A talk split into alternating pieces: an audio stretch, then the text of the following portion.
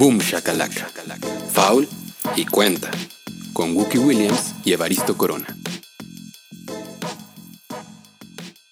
Hola a todos, muy buenos días, buenas tardes, buenas noches, bienvenidos a este programa que se llama Boom Shakalaka un programa que hacemos en formato de podcast que ustedes pueden escuchar a través de su agregador favorito, de su distribuidor de podcasts favorito. Mi nombre es Evaristo Corona. Saludo a Gookie Williams y les damos la más cordial de las bienvenidas a este nuevo episodio de este programa que se viene haciendo desde hace varios años y esta temporada tan atípica nos ha regalado la oportunidad, entre otras cosas, de poder hacer como estos programas al término de ciertos momentos cruciales que es algo que hemos estado disfrutando mucho, creo, y no solamente de hacerlos al final de esos momentos, sino también poderlo transmitir en vivo a través de esta otra plataforma de streaming de video en vivo que se llama Twitch. Así que muchas gracias a las personas que nos están acompañando ahora mismo en la transmisión en directo en Twitch, también a las personas que están escuchando este programa en formato de podcast eh, eso no en vivo, por supuesto, y que lo han descargado y que ya lo tienen. Y nada, no me queda mucho más que decir. Wookie, amigos Lakers, Laker Nation, que no es lo mismo que Laker Nation, eso no sabría ni qué es, pero sonó a eso. Eh, suena como el principio de un pastel de tres leches. Pero Felicidades. Felicidades, Guki, campeones, los Lakers. Diez años después eh, son campeones. Le ganaron una serie eh, intensa al Miami Heat, una temporada absolutamente atípica, la más larga de todas y que además ve como un montón de cosas súper importantes eh, como parte de la narrativa y de las historias. Ya iremos hablando y elaborando de todas ellas, pero entre esas, eh, Anthony Davis es campeón, un campeonato dedicado a la memoria de Kobe, a quien perdimos este año, LeBron James, tercera, eh, tercer equipo con el que es MVP de finales y cuarto campeón, eh, Rayon Rondo, dos veces campeón, antes lo había sido con los Celtics y ahora con los Lakers, y es el único jugador que ha dado como, como jugador a ambos equipos un campeonato y más importante de todo probablemente, Javel McGee tres veces campeón. Extraño. Ah, no, y el más importante de todos, lo estaba dejando al final. Dwight Howard, futuro Hall of Famer, campeón con los Lakers. Probablemente no en la temporada en la que todos se imaginaban que iba a suceder, pero finalmente campeón. Guki, ¿cómo estás? ¿Cómo se vive el campeonato? ¿Cómo te sientes? ¿Qué se dice? ¿Qué se piensa? Estoy, eh, em, estoy muy emocionado, estoy muy contento. Fue, fue un partido muy anticlimático fue aburridísimo. la segunda mitad estuvo de hueva loca. Pero mira, el partido del viernes, que era el que todo el mundo suponía que los Lakers iban a ganar, yo creo que ha sido uno de los partidos más emocionantes de finales que he visto en mi vida, ¿no? Independientemente del resultado, estuvo buenérrimo. Estuvo muy divertido, tuvo de todo, idas y venidas, los Lakers se recuperaron, perdieron otra vez la, eh, la ventaja, acabaron perdiendo. Ese partido me dejó drenado. Dos horas después. Y eso que tú solo. Espera, y eso que tú lo viste. Es decir, tú solamente lo viste. Jimmy Butler que lo jugó quedó efectivamente drenado. No podía, no tenía piernas para levantarse después de la conferencia de prensa, no podía caminar. Eh, terminó el partido milagrosamente, lo dejó absolutamente todo en la cancha. Tanto que hoy pues, ya no tenía combustible el Miami Heat, ¿no? Eh, yo, creo que Miami Heat es un rival mucho más digno que lo que vimos el día de hoy, pero sucede que para poder llegar al sexto partido, y lo comentábamos ahí en el WhatsApp y en, y en Twitter, ¿no? Para poder llegar al sexto partido tendría que haber pasado lo que sucedió en el quinto juego, que es dejarlo todo, y el problema de cuando dejas todo es que después es una obviedad, pero pero claro que pasa, pues es que no te queda tanto. Entonces creo que sí se quedaron ya sin combustible y llegaron muy mermados en todos los sentidos. No porque, no porque probablemente los Lakers requieran eso de un equipo como Miami, sino que las circunstancias de esta serie fueron llevando a Miami a, esas, a ese terreno. Eh, desde el primer partido vimos a los tres jugadores más importantes de la franquicia lesionados.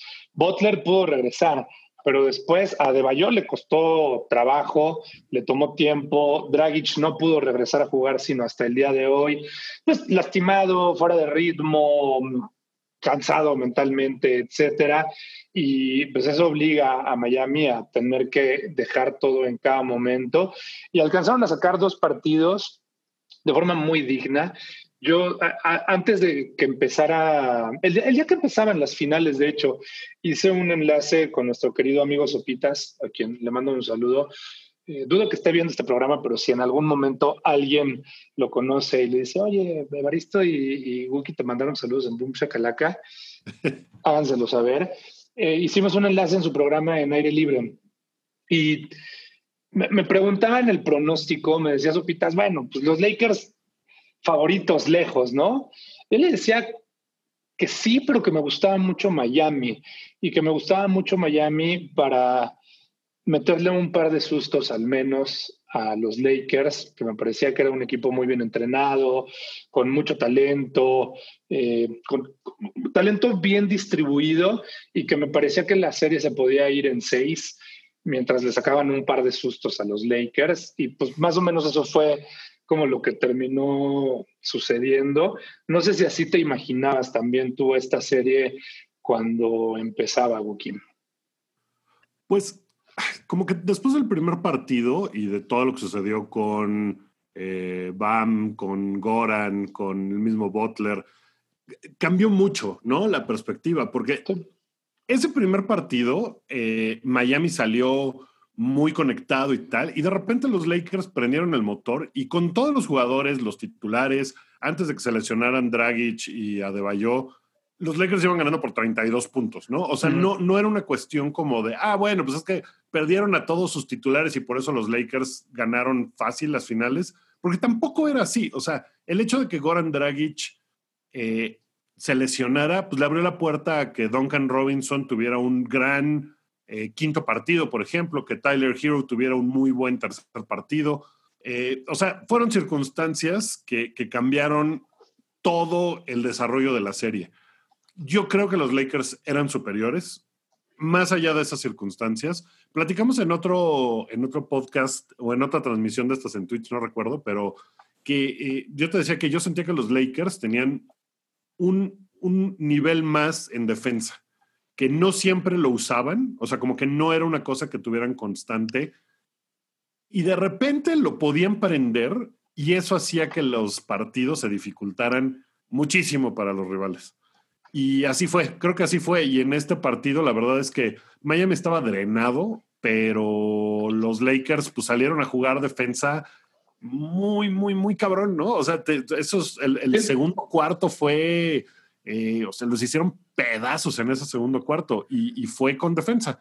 Y yo creo que Miami dio absolutamente todo, todo, todo, todo, todo y le alcanzó para ganar dos partidos. Es un equipo súper respetable. O sea, tiene todo mi respeto. Jimmy Butler, pues lo hace increíblemente bien cuando se necesita.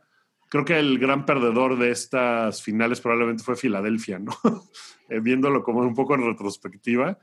Pero los Lakers yo creo que sí tenían, pues tenían lo suficiente, tenían el talento, tenían la conexión. Una cosa que este equipo tiene como no había yo visto en mucho tiempo, es una conexión entre ellos. O sea, la, forma en que se llevan, la forma en que están conectados, la banca, los jugadores de rol, los que nunca entran, los que nada más están ahí para, eh, para los entrenamientos, para tener un equipo completo todos están del mismo lado, todos se quieren, todos están conectados, todos se llevan bien.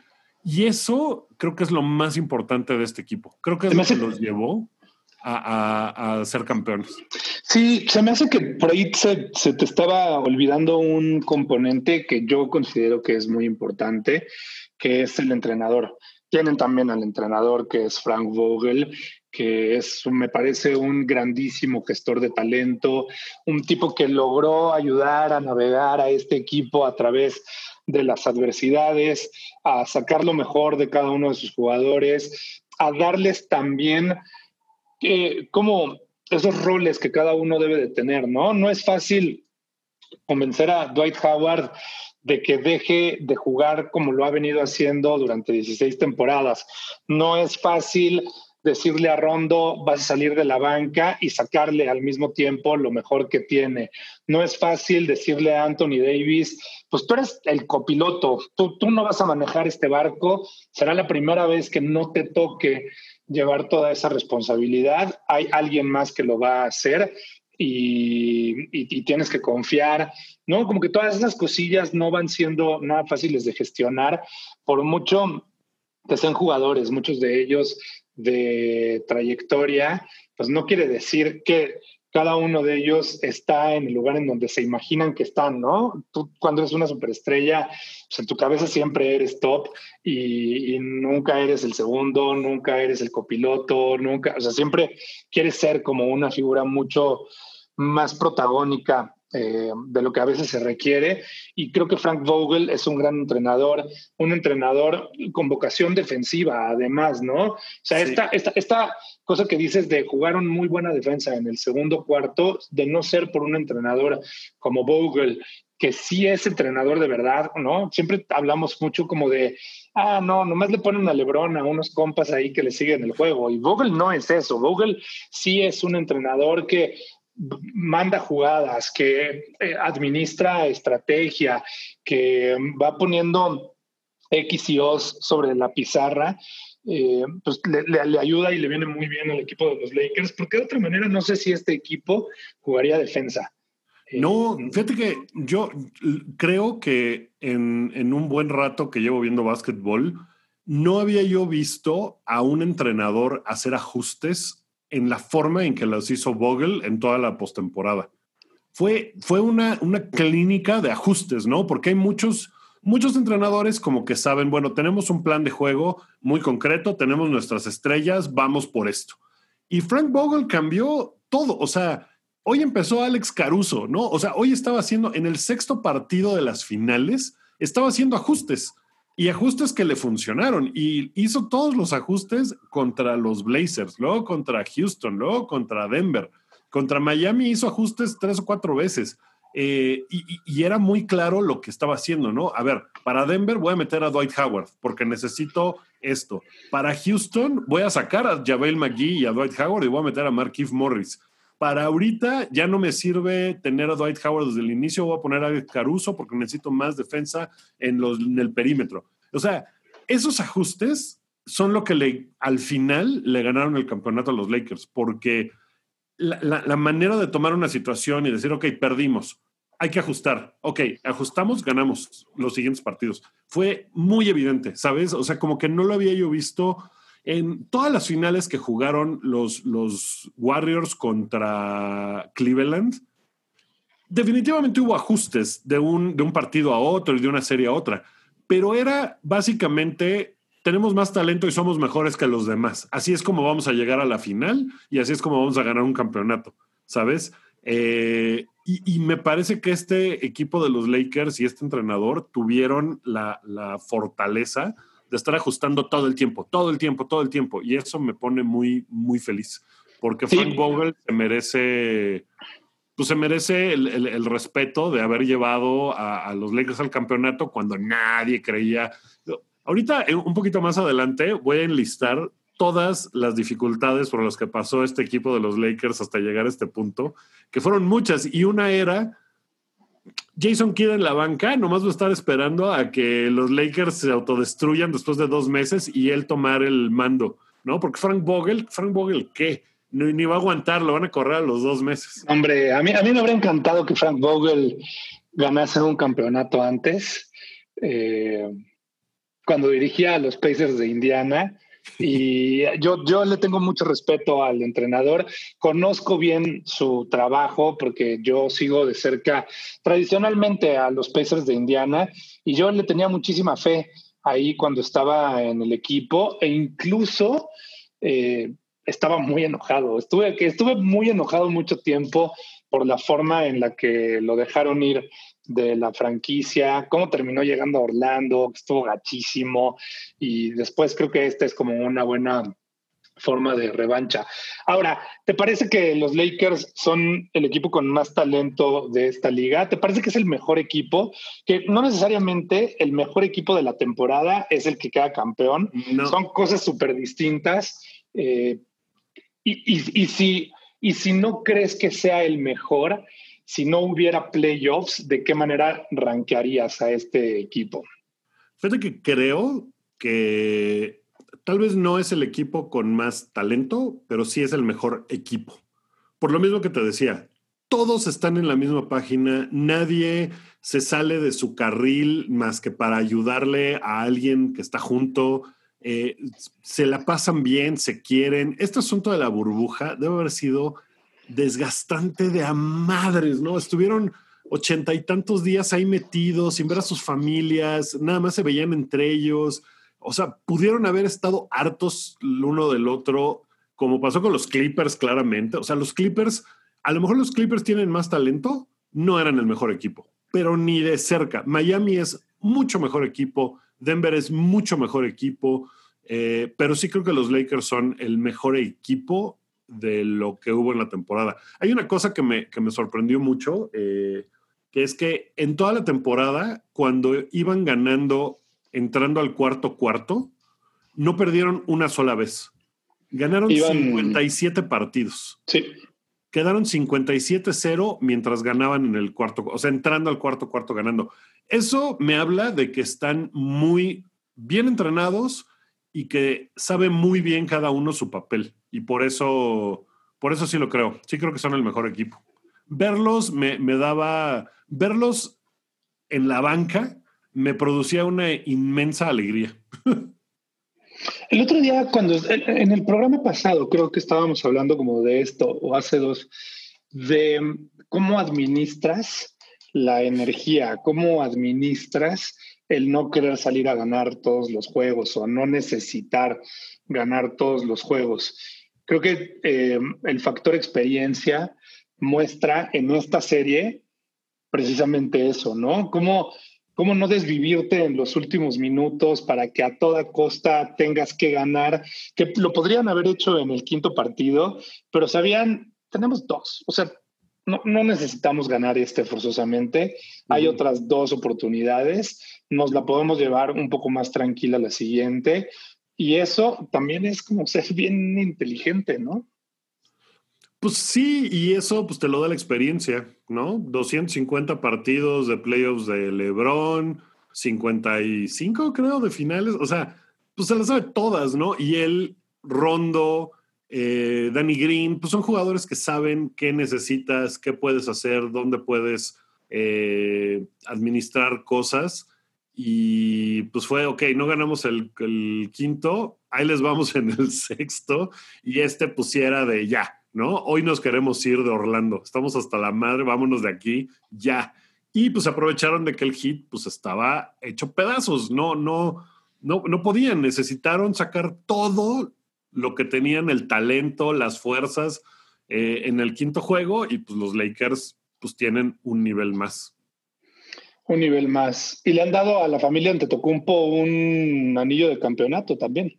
Claro, el, famoso, famoso jugador más valioso de, eh, pues de Grecia, yo creo. Costas, Costas Antetokounmpo, campeón del NBA. Sí, nos imaginábamos que ahí iba a haber otro Antetokounmpo en las finales este año y se nos cayó, se nos cayó temprano en los playoffs, ¿eh? Mira, en, uno de los comentarios acá en Twitch dice Germán o Germán G, no sé cómo lo pronuncia él, dice dificultades, pero si tenían a LeBron y a Davis. Quiero recordar al principio de la temporada, creo que nadie de la gente experta pronosticaba que los Lakers iban a ser campeones. ¿No? Los, las apuestas en Las Vegas sí había un buen número de apostadores que pensaban que los Lakers ganarían, pero los expertos de todos los programas, de todos los, eh, eh, los outlets, las revistas, las páginas, todos pensaban que iban a ser los Clippers o los Bucks. Nadie decía que los Lakers iban a ser campeones. El año pasado empezó el desastre cuando Magic Johnson dijo, no, no, no, creo que le estoy haciendo mal a este equipo, ya me voy. Ahí le avisan a mi jefa que renuncio. ¿Eso fue en la temporada pasada? Eso fue la temporada pasada. Dios santo, es que esta temporada además duró más de un año. Duró un año, ¿no? Bueno, duró un año, no más de un año, duró, duró un año, sí. Desde ese entonces, desde que Magic se fue y los Lakers no llegaron a playoffs y todo el mundo decía, qué burla, Stan Van Gundy dijo en, al final de la temporada, creo que los Lakers deberían de considerar cambiar a LeBron James. Porque LeBron James, pues no, no, no lo está logrando, no, ya, ya no, pues deberían de explorar, ver qué les pueden dar, ¿no? A cambio de LeBron James. Y pues lo que hicieron los Lakers fue decir, bueno, Rob Pelinka va a ser nuestro, nuestro líder, confiaremos en él, adelante. Todo el mundo se burlaba de eso, eh, de Rob Pelinka, no le daban el beneficio de la duda para nada.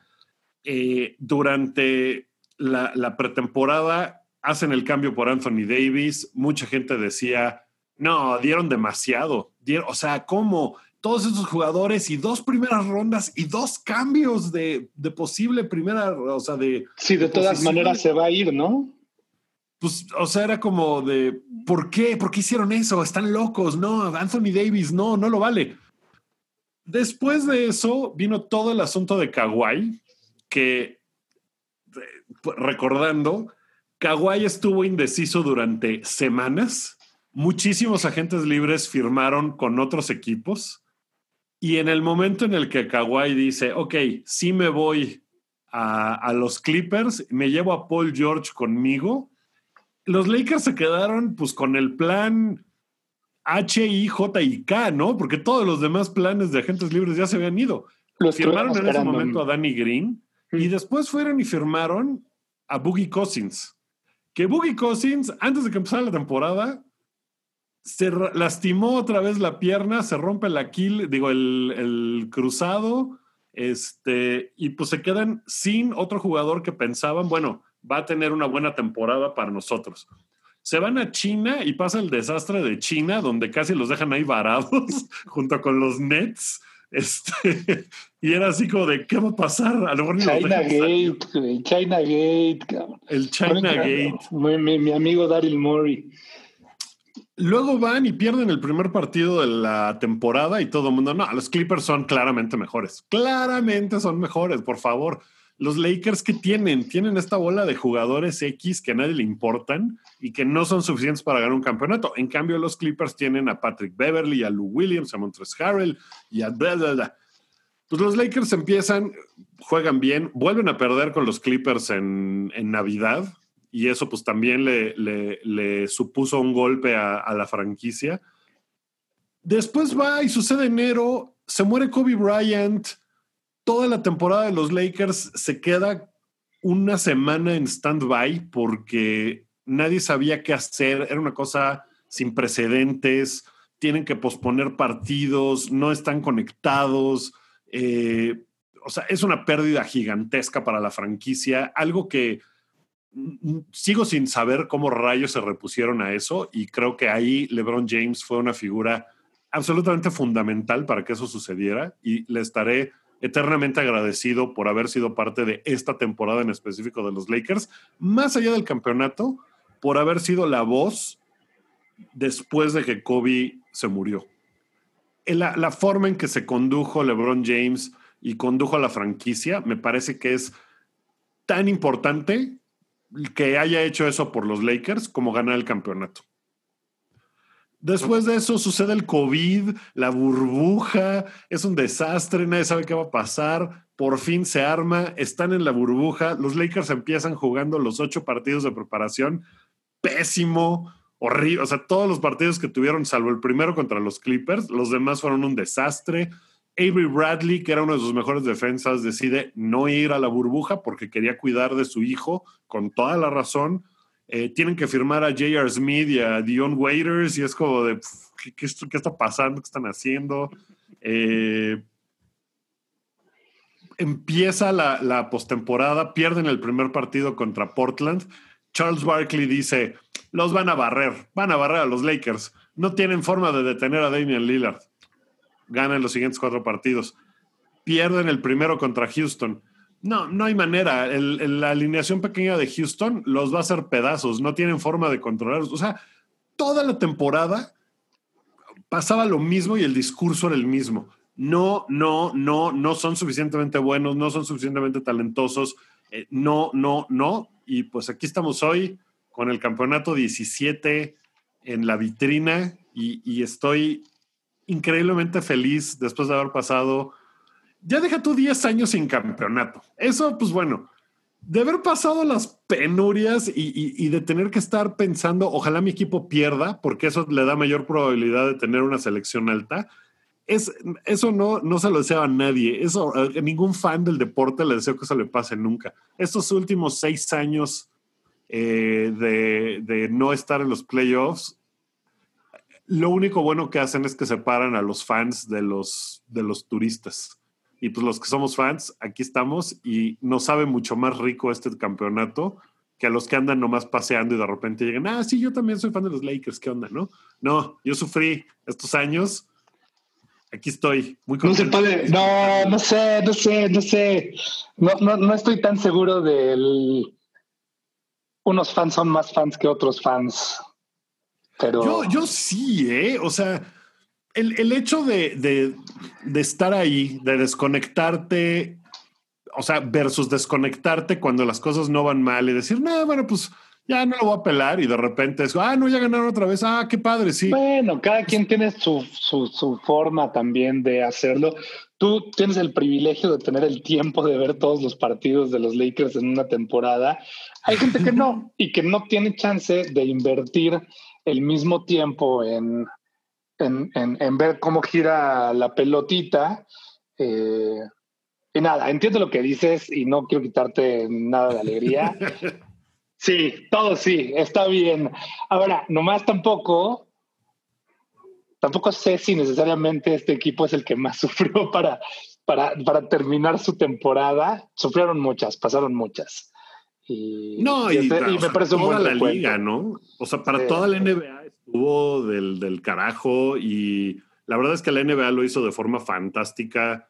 Eh, no, yo, yo, yo quisiera, no, no que se vaya a enterar ni nada, pero quisiera como agradecer de forma espiritual al comisionado, a Adam Silver y a todo el equipo de la NBA porque se aventaron todo este experimento, todo este numerito de la burbuja y vamos a encerrar a los jugadores en tales condiciones, en tres hoteles diferentes, en el complejo Disney ESPN y vamos a encerrarlos y no vamos a permitir que salgan y que haya una super seguridad y hacer testeos y pues ni modo, Ginny, vos ya sabemos que esta temporada ustedes iban a vender un montón de boletos, pero no podemos hacer esto con fans de ninguna manera y mil otras cosas. Y creo que sentaron un precedente extraordinario y no que sea lo más importante, al contrario, es probablemente de las cosas menos importantes de todas, ¿no? Como un, poco trayendo a colación aquella famosísima frase de Jorge Valdano, pero si, se extiende más el periodo de cuarentena y de pandemia de este COVID, hay después de esto condiciones para llevar a cabo otra temporada de esta manera. No sé si económicas, pero sí hay condiciones, cuando menos, de expertise de cómo llevar de forma exitosa una temporada en estas circunstancias, que la verdad no estaba fácil Ah, y, eso es lo que nos permite poder estar hablando el día de hoy de un experimento súper exitoso como este de la liga, eh, en donde, pues no sé, ¿no? Hay como, como mucha esta onda de los ratings tan abajo, no fue tan eh, exitosa. Yo, yo creo que al contrario, los ratings miden únicamente la audiencia televisiva, ¿no? Eh, estos ratings oficiales yo creo que hay mucha más gente que seguimos estas finales desde, desde nuestro League Pass y de otras formas. Y hoy me parece que la liga está en, un grandísimo momento, como súper sólida, súper estable, eh, con mucha confianza entre, entre los trabajadores de la liga, de la, de la, federación y también de los jugadores, ¿no? Hay una credibilidad como probablemente nunca se había visto. Y además en la burbuja, pues nunca dejó de suceder el, pues, el grito por justicia social, ¿no? Eh, fue una constante, todo el tiempo estuvo ahí. Los Bucks de Milwaukee hicieron algo también sin precedente, no presentarse un partido para, eh, para reclamar justicia. Y creo que eso también tiene que ver con que los ratings estén abajo, ¿no? Hay mucha gente que le parece eso, ah, solo son jugadores, pónganse a jugar, a mí que me interesan sus políticas eh, en la vida y que mucha gente probablemente por toda esa experiencia, eh, a lo mejor se han alejado de la NBA, porque es demasiado política para su gusto. Y pues a toda esa gente yo le diría, pues suerte, ¿no? La liga pues, no los necesita. A lo mejor los necesita para subir esos números de ratings, pero la liga ha hecho un trabajo fantástico dándole voz a los jugadores con las causas que son importantes para ellos, llegando a acuerdos como para que los estadios, bueno, las arenas se conviertan en lugares para votar. Todas estas cosas se lograron a través de la burbuja también, ¿no? Entonces, doble triunfo me parece para la, para la liga. Y pues sí, los ratings a lo mejor no son los 35 millones que tuvo el juego 6 de las finales del 99, porque pues no, ¿no? En el 99 había seis canales de televisión. Eh, entonces creo que no importa qué, el hecho de que haya sucedido esta burbuja y que haya un campeón hoy eh, es un triunfo para la NBA gigantesco.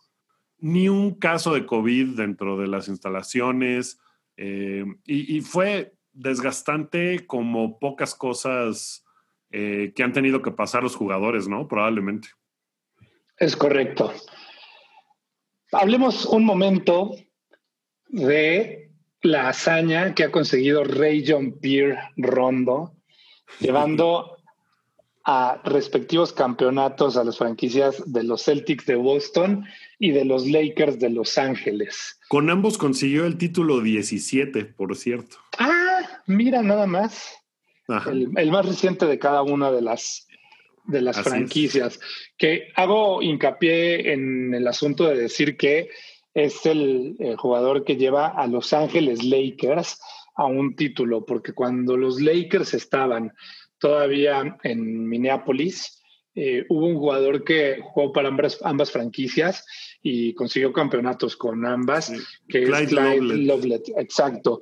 Pero, pero estando en Los Ángeles y en Boston, pues eh, Rondo los llevó a ambos y qué bonito es ver a Playoff Rondo. Cuando, cuando Rondo está en su máximo esplendor, es un tremendo jugador y hay pocos tan brillantes como él. Lo que pasa es que es difícil sacarle ese brillo, ¿no? Pues es, un tipo tan...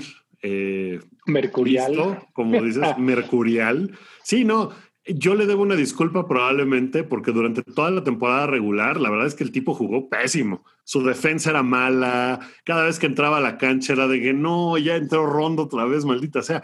Y además de eso, yo sentía que le robaba minutos a Alex Caruso, el, verdadero GOAT. Este, era, era, era muy desesperante ver a Rondo y que Caruso no entrara. Entonces, ver a, a Rondo jugar así los playoffs y las finales y hoy sobre todo fue así, perdóname, perdóname Rondo por haber dudado de ti, Playoff Rondo, wow.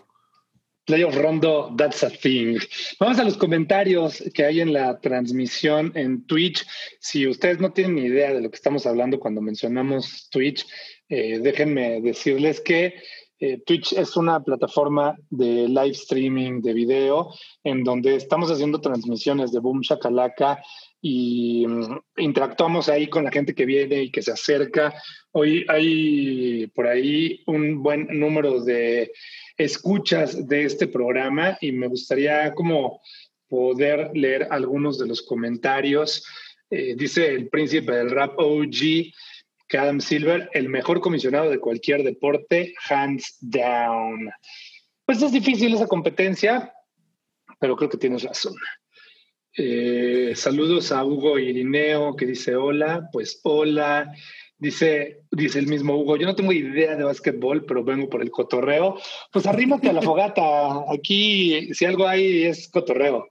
Eh, Hugo, Hugo nos, visita, nos visita del otro lado del mundo. ¿De dónde? vive, vive en Tailandia, Hugo. Ah, ¿en serio? Sí, sí, sí. ¿Es compa tuyo? Tailandia querida. Mi Tailandia super amada. ¿En, ¿En dónde en Tailandia vives, Hugo? Soy bien fan de Tailandia. Tuve oportunidad de ir hace unos años y me enamoré profundamente de su comida, de su gente, de sus playas, de la amabilidad, eh, de sus templos. Tuve chance de visitar algunas ciudades, entre ellas Bangkok, eh, Koh. Fuimos también Ah, mira, él vive en, Bangkok. Es re bonito Bangkok, gigantesca, gigantesca esa, esa urbe. Fuimos a, Phuket también, estuvimos por ahí muy al norte. Pues, Tailandia es lo máximo, es increíble. ¿Cómo, se la, de, ¿Cómo se la onda de básquetbol en Tailandia? O sea, en Asia en general, pues es un mercado que está creciendo un montón.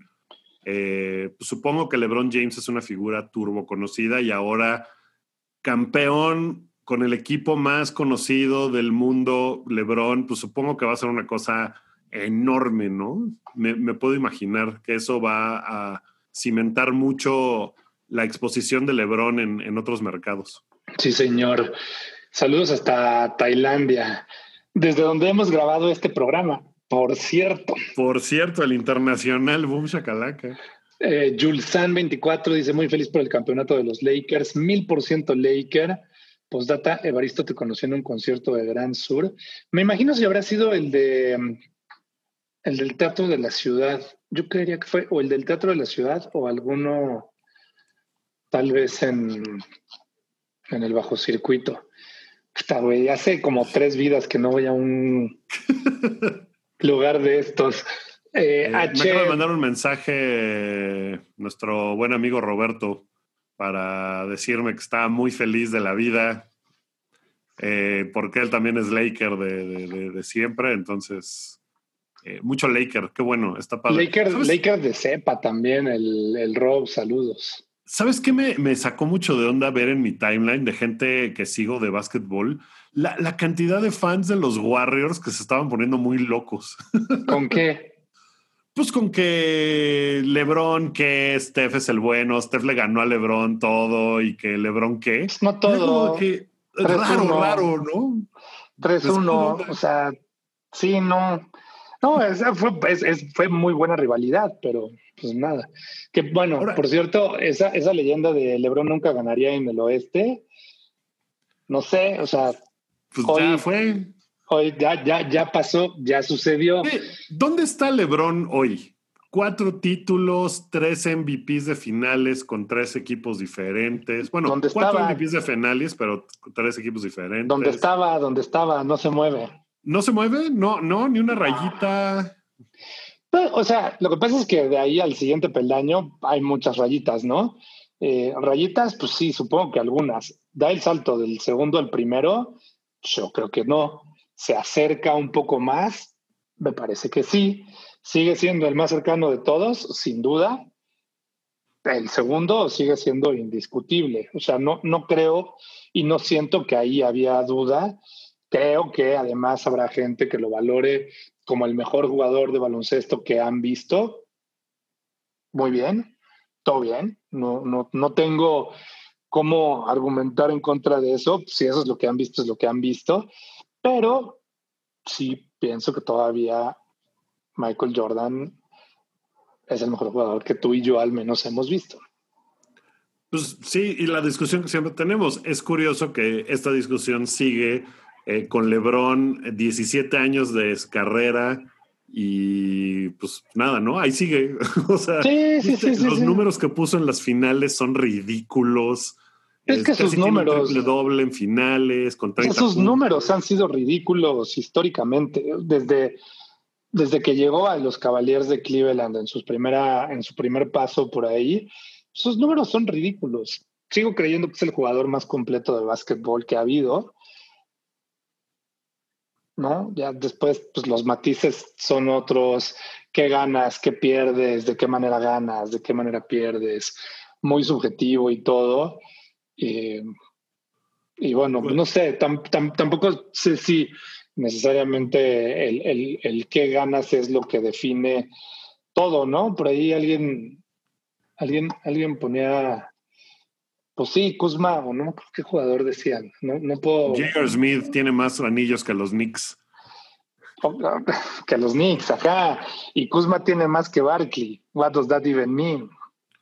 Claro, pero eh, y Robert, y Robert Horry tiene más que Michael Jordan. Sí, sí. Eh, preguntan que cuántas temporadas jugó Michael Jordan. Bueno, ¿cuántos años más ha jugado LeBron que MJ? MJ jugó como 16 temporadas, ¿no? O, más, em. porque si contamos las, las últimas que se echó ahí con Washington. Siento que fueron menos.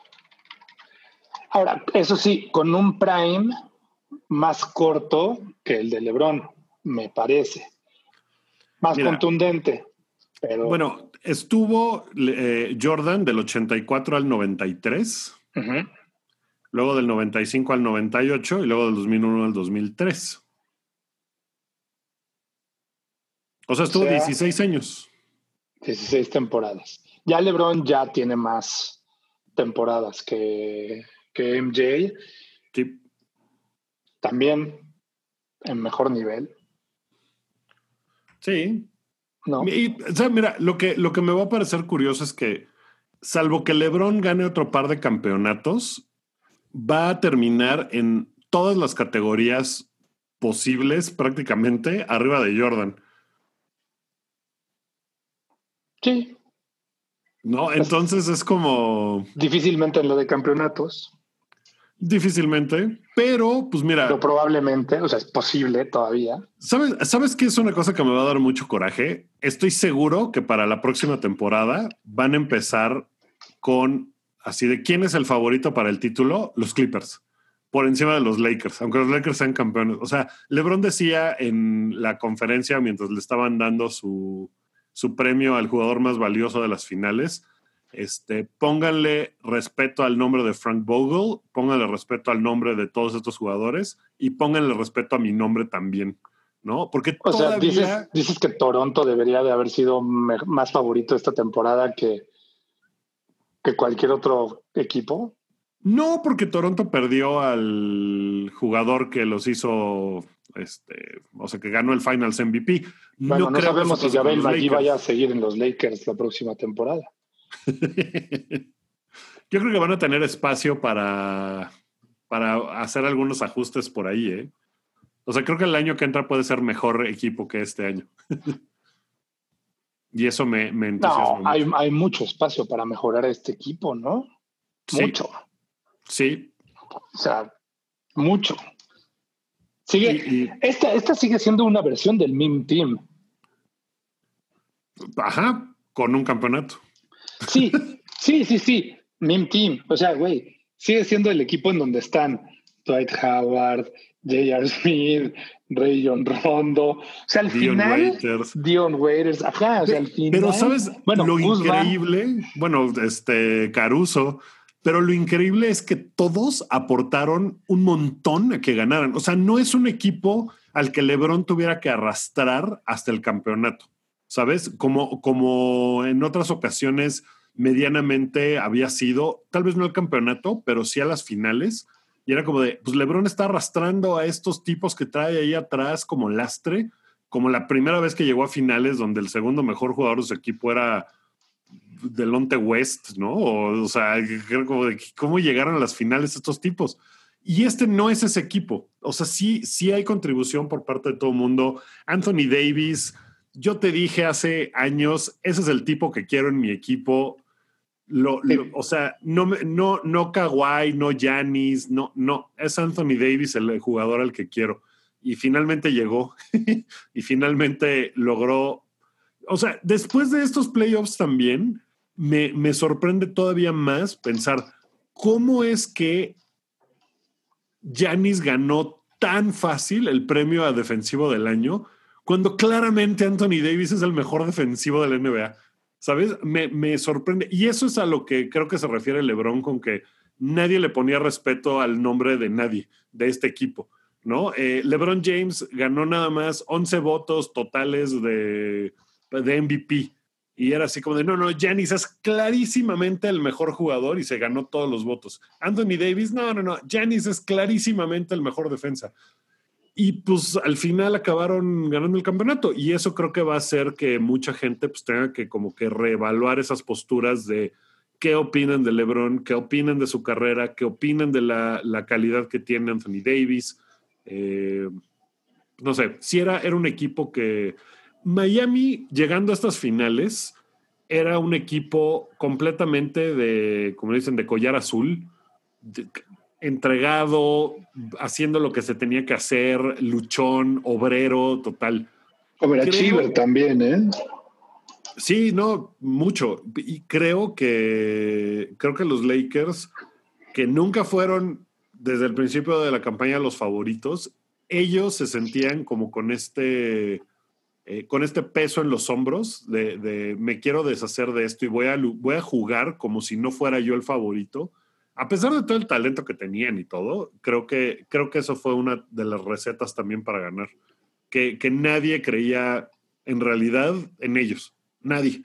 Los fans, tal vez, pero fuera de, fuera de los fans, pues nadie creía en ellos. Nadie pensaba que ellos iban a ganar el campeonato. Oye, ¿qué huele con Danny Green, tan criticado después del juego 5, amenazado de muerte incluso. Horrible, horrible. Qué sociales, espantosa. ¿Qué les pasa? Pero campeón back to back. Sí. ¿No? Por, okay. y por tercera es, vez, ¿no? Es bicampeón. ¿Él por tercera vez? Sí, con los Spurs. No, pero back to back con los Spurs. No, no, o sea, no back to back, pero, o sea, es. Ah, tres veces campeón, sí. Tres veces campeón. Sí, tres veces campeón, sí, sin duda. Sí, con, con Spurs, con Toronto y con Lakers. Back to back con eh, Toronto y con Lakers. Se une a una lista en donde también está Steve Kerr de jugadores que consiguieron campeonatos back-to-back en escuadras distintas. En su momento, Steve Kerr lo consiguió con los Bulls en Chicago y con los Spurs de San Antonio también. Sí. Y hay nomás otro par de jugadores ahí en esa lista. Pero sí, Danny Green ha jugado, bueno, ha ganado tres campeonatos con tres equipos diferentes también. Uh, o sea, ningún jugador de básquetbol por su desempeño se merece, ni él ni su familia, una amenaza de muerte, ¿no? O sea, ni de básquetbol ni de ningún deporte tampoco, pues. Nada, nadie, pero nadie. O sea, eso me, me parece así deleznable. Gente horrible. No, cállense, largo. Y mira que Danny Green a ratos durante los playoffs fue una. O sea, era, era siempre un menos para los Lakers. ¿No? Eh, cuando ¿no? Cuando no estaba metiendo triples, eh, estaba desencanchado en defensa, eh, le costaba trabajo, pero nunca dejó de echarle ganas, nunca dejó de estar siempre peleando y peleando y peleando por cada balón y eso se lo, se lo admiro y se lo aprecio.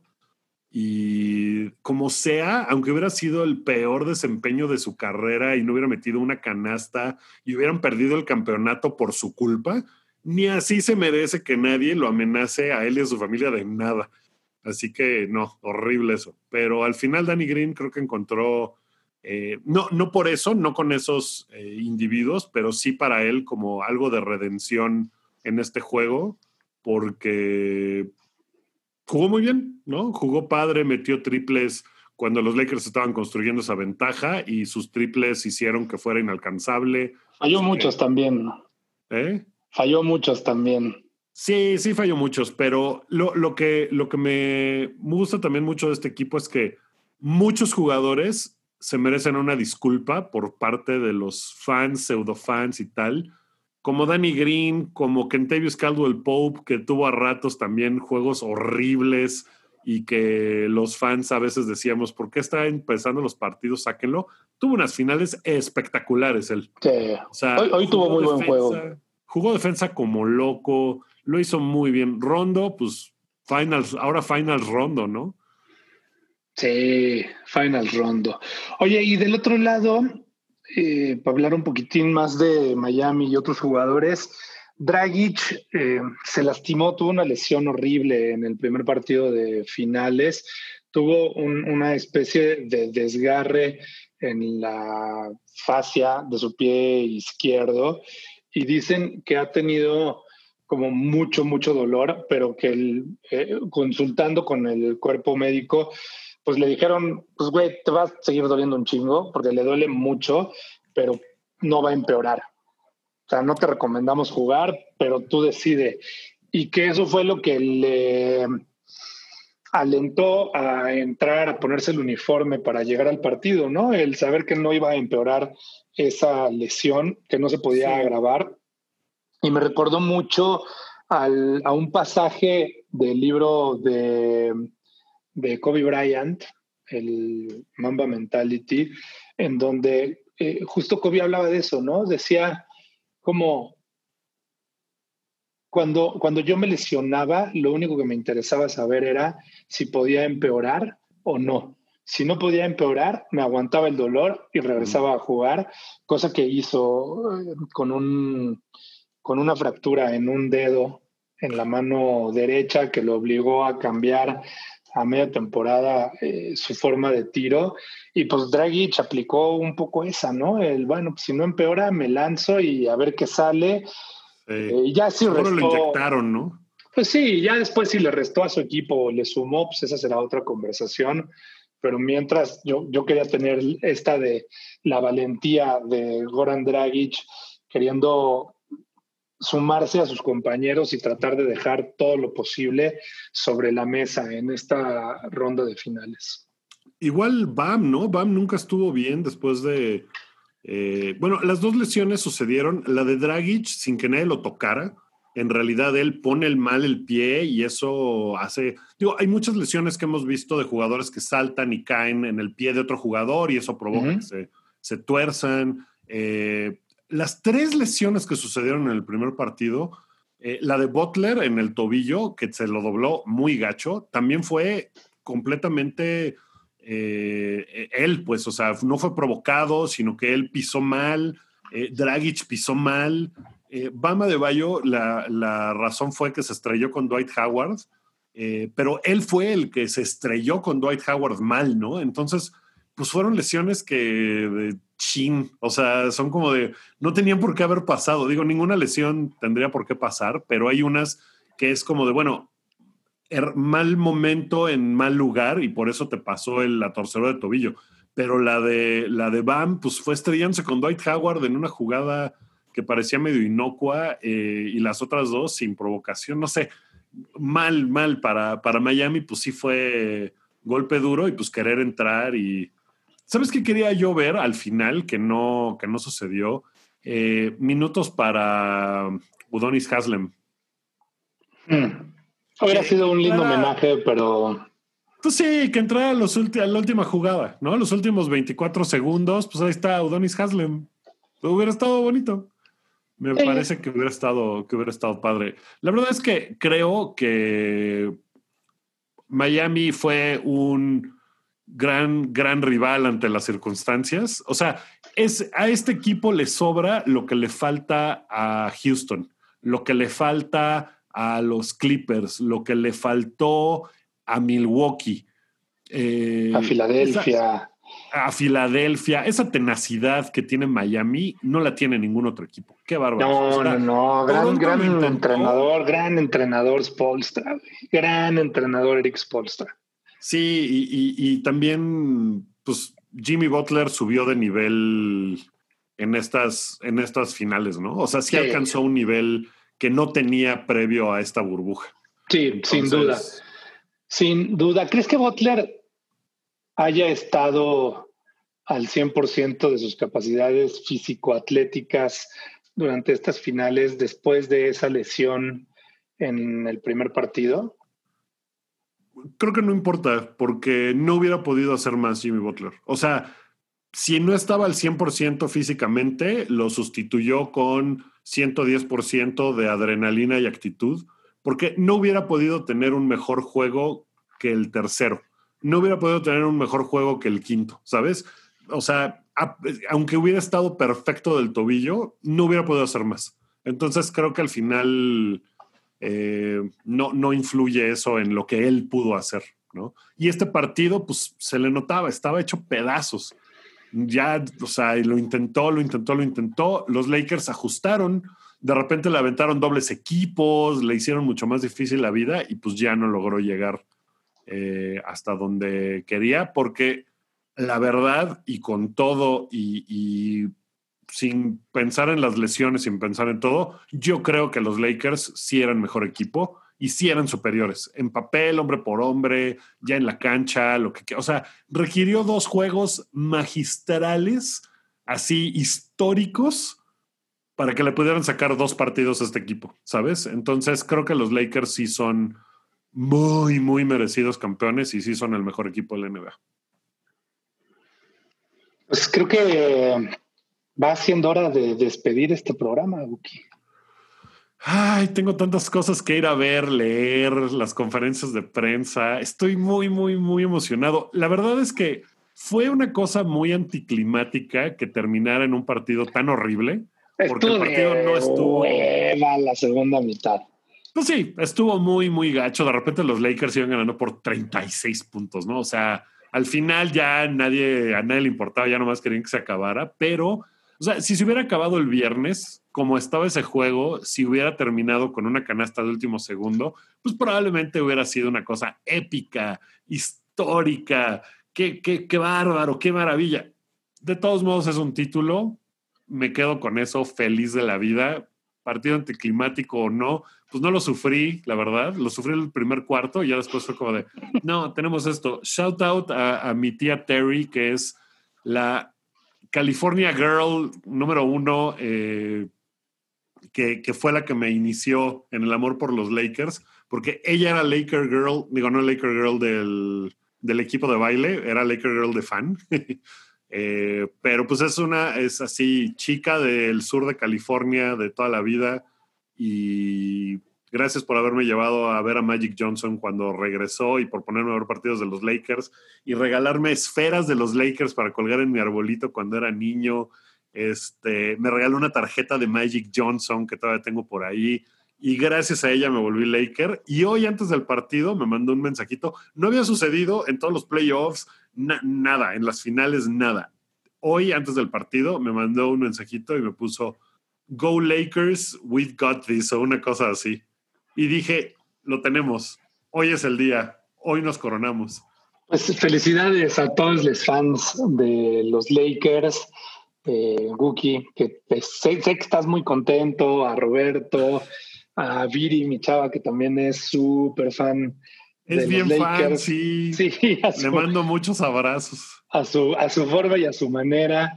Ya se muere de ganas de que sea mañana para, para ir a su oficina virtual con todas sus gorras, playeras, pulseras, cubrebocas y cosas que tiene. A Lau, eh, Lau Solís, que también es súper fan de los Lakers. Y gracias a las personas que nos acompañaron en Twitch, a las personas que escuchan este programa, pasen la voz. Vamos a seguir haciendo programas durante el off-season no tenemos ni idea de cuándo va a empezar la próxima temporada. O sea, no sabemos qué es lo que va a pasar, no sabemos Hablan qué de febrero, ¿no? Por ahí. Hijos. Pues ya no falta gran cosa para febrero. Pues no, pero diciembre sin partidos. Sí, ni diciembre ni enero probablemente. Está medio agacho, ¿no? Eh, así que muchas, muchas gracias a todas las personas que han escuchado este programa. Eh, y a quienes están acompañándonos, Alberto Monroy Espino, Beta Bandido, Blolegard, Braumama 24, Carlos B24, Commander Root, Dino, El Niño V, Germán, Gerardo C43, Hugo Irineo, Uriel, Hugstar 14, Jack Fragment, Gelalo, Julsan 24, Lurks, Memín Big, felicidades, también gran fan de los Lakers, le conocimos en el Staples eh, hace unos años en el último duelo entre Kobe y LeBron James. ¿no? Ahí, ahí estábamos. Sí. Netiño 89, Prozac Radio, el Cycraft, buen amigo, Q Sanfigue, Rodrigo Ortizca, Svelo y The Writinger, entre otros. Son los nombres que me salen, pero sabemos que hubo más personas que pasearon y pasaron por esta transmisión y este canal que es twitch.tv diagonal boom MX, que es una manera de apoyar la existencia de este programa. Suscríbanse ahí en Twitch, vamos a seguir haciendo transmisiones. Eh, suscríbanse también desde su plataforma de podcasting favorita. Cambiamos de feed, pasen la voz, corran el rumor, denle a todo el mundo alguna probada de este programa si les gusta el básquet. ¿Y con qué te gustaría despedirte y despedir esta temporada, Uki? Pues me gustaría nada más decir que pues, Lakers campeones y lo hicieron por Kobe.